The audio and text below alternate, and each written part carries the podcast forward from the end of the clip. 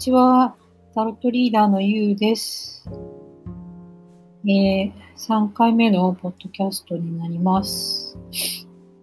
前回、前々回と、たくさんの人に聞いていただけてるみたいで、本当にありがとうございます。今日はですね、えっ、と、やりたいことをやるっていうテーマで話をしようと思います。で、どうして今日そんな話をしようと思ったかっていうと、えー今年を振り返った時に、鑑定に来た、タロットの鑑定に来た方の、あの、お悩みを聞いてると、こう、自分が何をやりたいかわからないとか、これから何をやっていこうか悩んでますっていう話が多かったんですね。うん、なんかその、今から、今からこの先どうしようみたいな。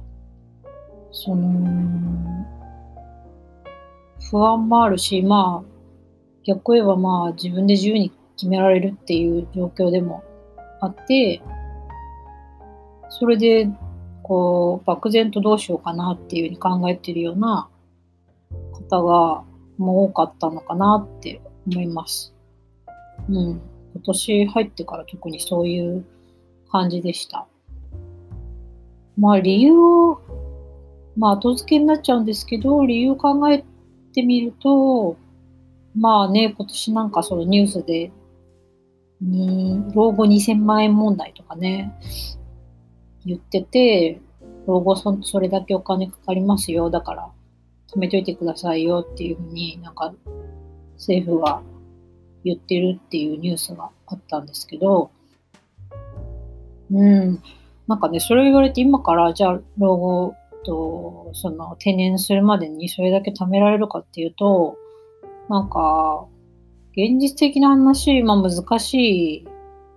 のもあると思うんですよ。そうすると多分、うん、なん今後の流れとしては、その定年の時期がこう、後ろにずれていくか、もしくはそのあんまり定年って概念がなくなるのか、まあ、定年後もなんか働き続ける人が多いのか、なんかいろいろ今後ね、その前回のポッドキャストで話したみたいな風の時代が来た時に、そういった変化もあるのかなっていうふうに思います。それでね、なんか働き続ける期間っていうのが昔より長くなるんだったら、こうなんか、なるべくね、あの、ストレスない、なくて楽しいことをしたいじゃないですか。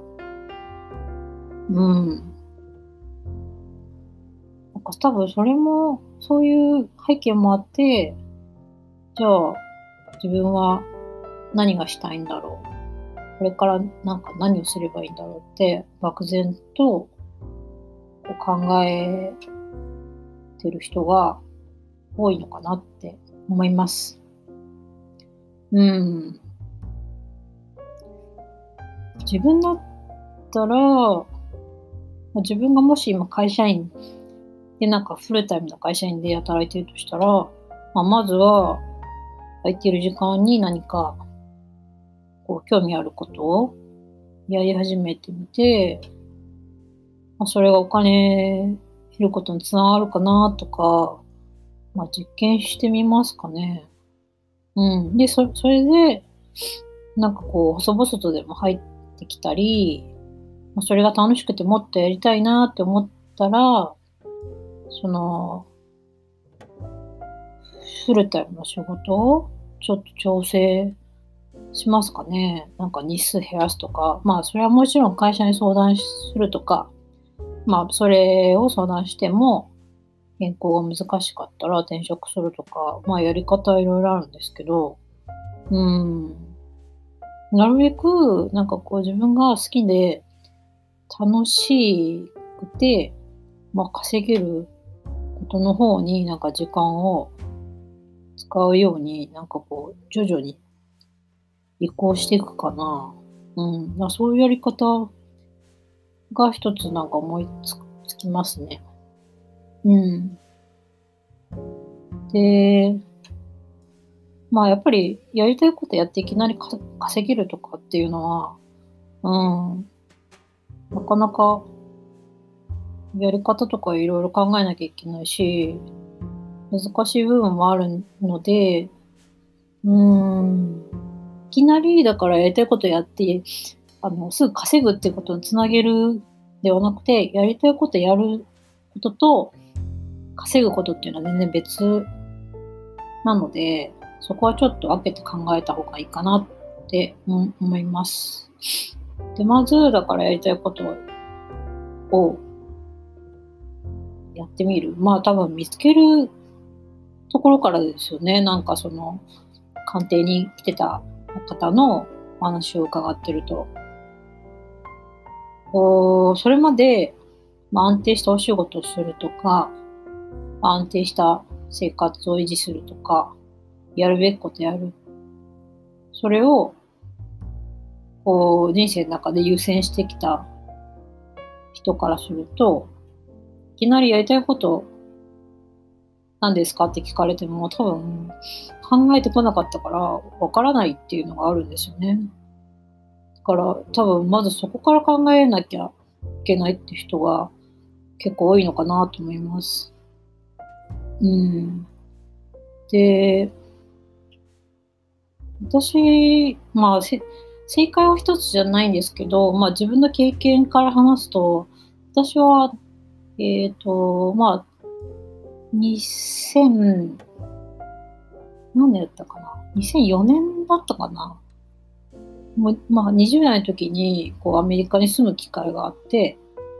えー、その時にやっぱりこうカルチャーショックだったのが結構、まあ場所はニューヨークだったっていうのもあって、こう、君は何をやってるの？とか、何をやりたいの？とかっていうのをすごいよく聞かれたんですよ。やりたいこと？っていうその考えたことなかったから、何がやりたいんだろう？そのなんか、仕事、会社での仕事だけじゃなくて、なんかこう人生で何がやりたいのみたいな質問をよくされて、うん。で、なんかその、その、まあニューヨークの人がそうなのかもしれないんですけど、その君は何をやってる人なの？どういう人なの？みたいなあの、聞き方をするんですよね。その、私はどこどこの会社に所属してて、年齢がいくつで、どこに住んでてっていう、なんかこう、属性ではなくて、あなたはどんな人なんですか？どどういう考えをしてるんですか？みたいな、すごいこう、うん、根本的なコアの部分をすごい聞かれることが多くて、もうなんかその質問に私はもう答えられないことが多くて、ああ、自分はそういうこと考えてこなかったんだなっていうのが、カルチャーショックでした。日本にいたらそんなこと聞かれないし、誰もそんなこと興味ないし、あ、それが違うんだな、ここではっていうのが、すごいショックだったのを覚えています。まあでも、それをすごい、まあそういう質問をされるっていう機会が、まあ、経験が20代だったから、20代からそれを考えるようになって、自分はどういう人なのかなっていうことをもうその時からすごいずっと考えるようになりました。うん。だからなんかある意味その、まあ、占いやっててもそうなんですけど、自分のことっていうのがやっぱり一番わからなくて、でもそれを分かってないと、自分でやりたいこともわからないし、どうやればいいかもわからないし、幸せになるにでなるには、なんかそれがやっぱり絶対分かってた方がいいので、あのー、そこについて考えるきっかけをもらえたっていうのはすごいラッキーだったと思います。それがあったから、なんかそこからずっと自分、自分のことをずっと考え たんですよね。なんか自分マニアじゃない、ないけど、私ってどういう人なのかなとか、何が好きなのかなっていうのをなんかずっとずっとずっと考えてて、考えてたけどね、やっぱやっぱりなかなかわかんないから占い屋が好きになっったりやそれを通して自分のこと知ってみたりいろいろやってみたりっていうのを20代から30代にしてしてました。で私は2012年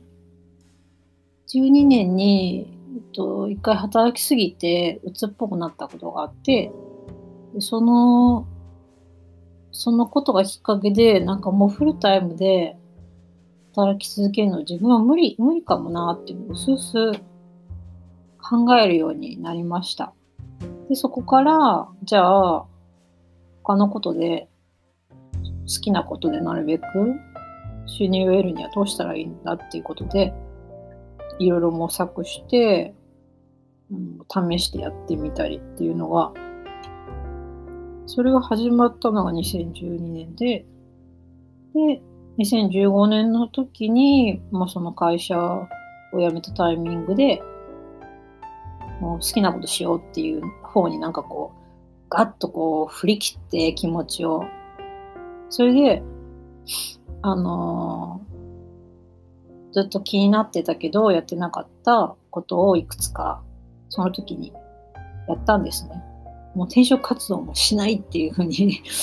もう好きなことしかしないっていう勢いで、えっと、なんか乗馬を試してみたり、うん、まあ、ヨガをこう教えることをやってみたり、あと、そう、その中でタロットを習ってみたっていうのがありました。うん。まあ、興味はあったけど、で、自分でやってみたりしたけど、ものにならなくて諦めてたタロットを一回ちゃんと習おうっていうことで、基礎を習って、やっぱり習ったら面白くて、思ってた、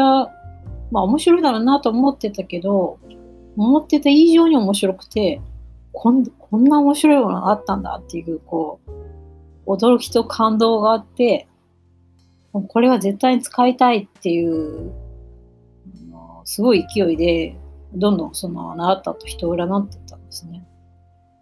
うん、自分が今まで生徒さんに教えてたり、あと、やっぱり周りの人見てても、なんてもね、なんかみんなそんなにすぐに使わないんですよね。あれなんでなんだろうな。私が逆に変なのかなって思ったんですけど、習って、あ、これ面白いなって思ったら、使ってみたくなりません？で、そう、その感覚でもう、あの、面白いから、とにかく使いたくて、人を練習で、無料で、こう、占い始めたと。最初は Facebook のあの友達とつながってる人たちに、占いの練習したいから占ってほしい人いますかって声かけて、まあ声かけるって言っても、ただ投稿、そういう投稿して、で、興味ある人が連絡くれるだけですけど、それでも10名ぐらい募集したらもうあっという間に待っちゃって、その人たち占って、わあ、面白いな、やっぱタロット面白いなと思って、また募集してっていうのを繰り返して、2、30人ぐらい占ったとこで、タロットに、こんだけ占ったから、なんかそろそろ有料にした方がいいですか？って人が結構集まってきてさばききれないんですけど、有料にした方がいいですか？って聞いたら、いいよって言われたから、ブログに鑑定、有料で鑑定します有料の鑑定始めますっていう記事を投稿して、あの、申し込みフォーム乗っけて、そんなすごい簡単な感じで、あの、勢いと簡単なノリで、有料の鑑定を始めたっていう、本当にその、ね、太陽、水星、双子座の私はもう本当軽いノリで始めました。有料の鑑定。でもそしたら、もうなんか最初の月からもう20人ぐらい鑑定しなきゃいけない勢いになっちゃって、で、まあそれがもう有料な鑑定にしたのが、えー、2015年のその終わりだったんですよ。習ったのが11月で、もう12月の終わりにはもう有料鑑定にして、で、しかも次の年のもうもう1月中だったと思うんですけど、鑑定した人から、タロットすごいですね。習いたい、習いたいんですけど、レッスンやらないんですか？っていうふうにいきなり言われて、そっから レッスンを準備して始めてみたいな、うん、そんなスピード感だったんですね。うん。今考えたら完全になんか神様に仕組まれてたなと思うぐらいのトントン拍子で、あの、タロットのビジネスが始まってしまったと。結果的になんか好きなことでお金が入ってきたっていうような流れだったんですね。うん。で、まあやっぱり、この経験にもまあ後からね分析するとなんかやっぱりポイントはあって、なんか何かを早く上達したかったら、とにかく、あの習ったことを実践でどんどんやってみる。下手なうちからどんどんやってみる。これは英語と一緒で、下手なうちから話すから喋れるようになるし、うん、上手くなってから話そうって言ってたらいつまでも話せないので、まあ、これはどんどんあの自分の下手な感じを公開しながらも使っていった方が上達します。うん。でポイント、あとは、やっぱり、うん、なんか、占い師になるとかっていう、全然目的がなく私は始めて、もうそれを、占いをやることがただただ楽しいから、それをやってるだけで満足だったので、お金が欲しいとかっていうのはなかったんでしょうね。うん。でもその方が、なんていうかこう、結果が伴わなくても、ただただ続けられるから、で、ある程度やっぱり続けたら、物事って結果が出やすいし、うん、そういう意味でやっぱりやりたいっていうモチベーションで何かをする方が結果的にお金とか実績につながるんだと思います。最初から占い始めたら必ず占い師になってお金も稼げるようになりたいとかっていうそういう気持ちで始めてたら多分プレッシャーが強すぎてやってても私は楽しくないしうん続かなかったと思うんですね。そしてそのお金も伴ってこないっていうことになってたと思うんです。だから、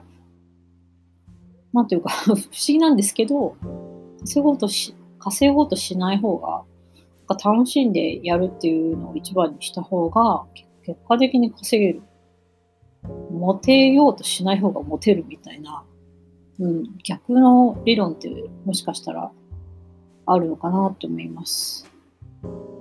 お、ちょっとこれにこの話はまだ続くのですが、すでにこんな時間になってしまったので、ちょっと、あの、前編後編に分けてお話しようかなと思います。じゃあ後編お楽しみに。